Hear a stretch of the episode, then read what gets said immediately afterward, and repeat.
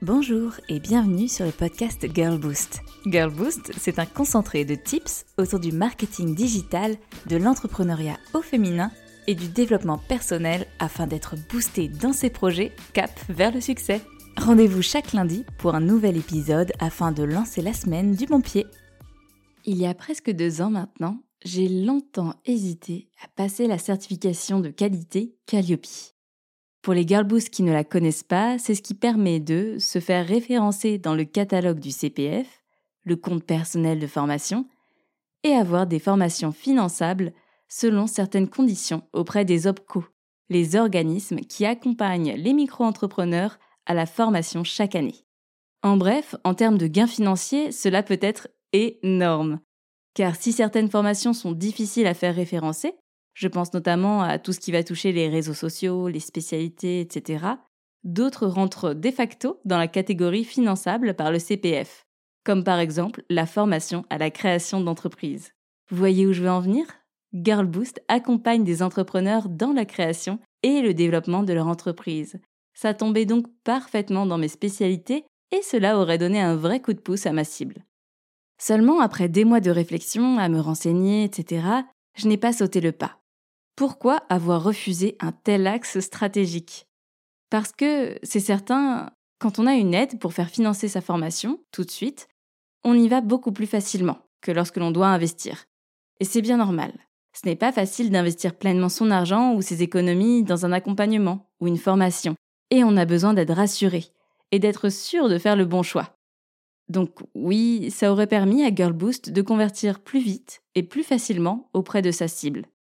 Seulement, être référencé Calliope, c'était aussi synonyme d'investissement. On se parle d'un ticket d'entrée à 3500 euros pour passer la certification sans garantie de l'avoir. De beaucoup de travail administratif pour justement rentrer dans ce cadre très spécifique, ce qui veut dire aussi que l'on peut se faire accompagner moyennant un joli petit budget en plus, et de beaucoup de suivi par la suite. Les règles de référencement Calliope sont très évolutives il faut donc suivre cela de très près sous peine de se faire déréférencer ses formations. Et il faut être capable d'avoir des dossiers administratifs sur chaque personne qui rentre en formation. C'était donc un risque de baser le business model de Girl Boost dessus. Pourtant, autour de moi, je voyais un certain nombre d'entreprises qui fonctionnaient sur ce principe et qui avaient de super chiffres d'affaires mensuels drivés par le CPF. On se parle d'un chiffre d'affaires à 5 chiffres. In fine, j'ai choisi de ne pas y aller de ne pas me lancer, pour différentes raisons. La première, c'est que je connaissais mes forces, mais je connais aussi mes faiblesses. Et si pour l'organisation ou encore la communication, je m'éclate et je m'épanouis, l'administratif me rend chèvre, car je déteste cela. C'est pourquoi j'ai optimisé toute ma partie administrative pour qu'elle soit le moins pénible possible. Être référencé CPF, ça aurait été me tirer une balle dans le pied parce que j'aurais dû passer beaucoup plus de temps sur mon administratif. Tout ce que je déteste.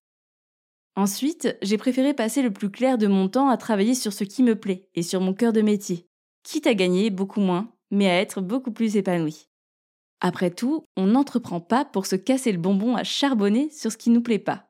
Pour moi, l'épanouissement a une grande valeur dans ce que j'entreprends. Enfin, je trouve que les entrepreneuses qui investissent leurs deniers sont beaucoup plus investies que celles qui vont faire financer des formations. L'enjeu et l'investissement n'est pas tout à fait le même.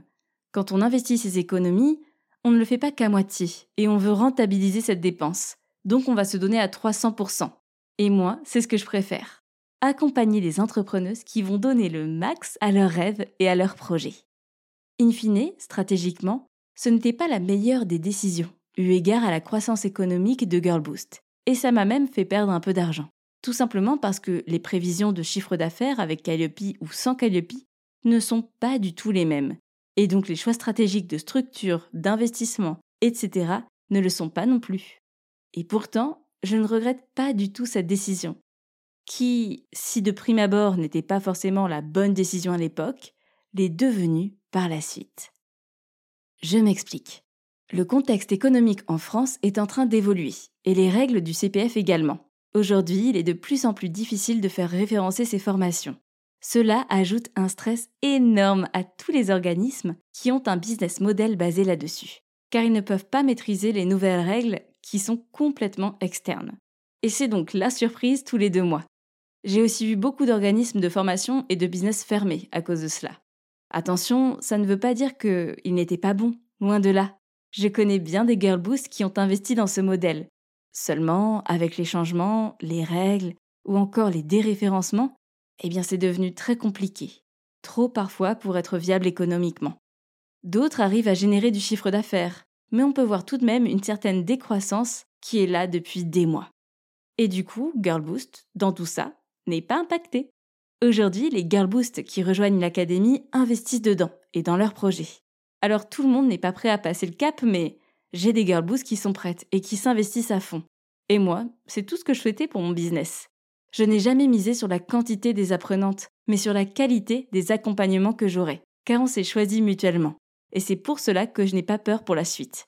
Mon business model est uniquement dépendant de moi, de ma communication, de mon environnement, des résultats aussi, et non pas de facteurs externes qui peuvent tout transformer du jour au lendemain.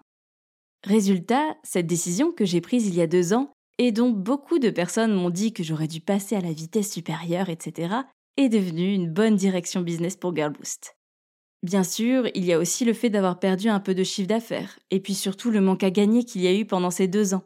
Mais la sérénité et le plaisir que j'ai d'entreprendre n'ont pas de prix. Ça nous montre deux choses en réalité. La première, c'est qu'une mauvaise décision business peut aussi en être une excellente selon notre point de vue. Ce n'est pas pareil pour tout le monde. Si j'avais été une grande fan de l'administratif et que j'avais des difficultés à communiquer, je pense que l'option Calliope aurait été la meilleure. Donc c'est important de prendre en compte sa vision, ses forces et ses faiblesses quand on prend une décision pour son business. Deuxièmement, il ne faut pas oublier qu'il y a toujours deux façons de voir les choses. À décision équivalente, dans un environnement équivalent, on peut voir le verre à moitié vide ou à moitié plein. Si je te dis que j'ai perdu un potentiel business de 100 000 euros, on peut se dire Waouh, mais qu'est-ce qui t'a pris, Camille?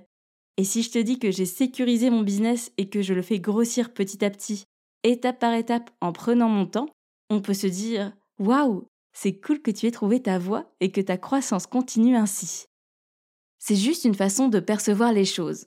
Donc, si tu as un doute dans une décision business, prends en compte toutes les informations que tu as. Et dis-toi que quoi qu'il arrive, il y a toujours du négatif et du positif. L'entrepreneuriat, ce n'est pas tout noir ou tout blanc. C'est plein de variations. Et c'est ça qui en fait la beauté et la force. Sur ces bonnes paroles, je te souhaite une belle semaine et je te dis à lundi prochain pour un nouvel épisode.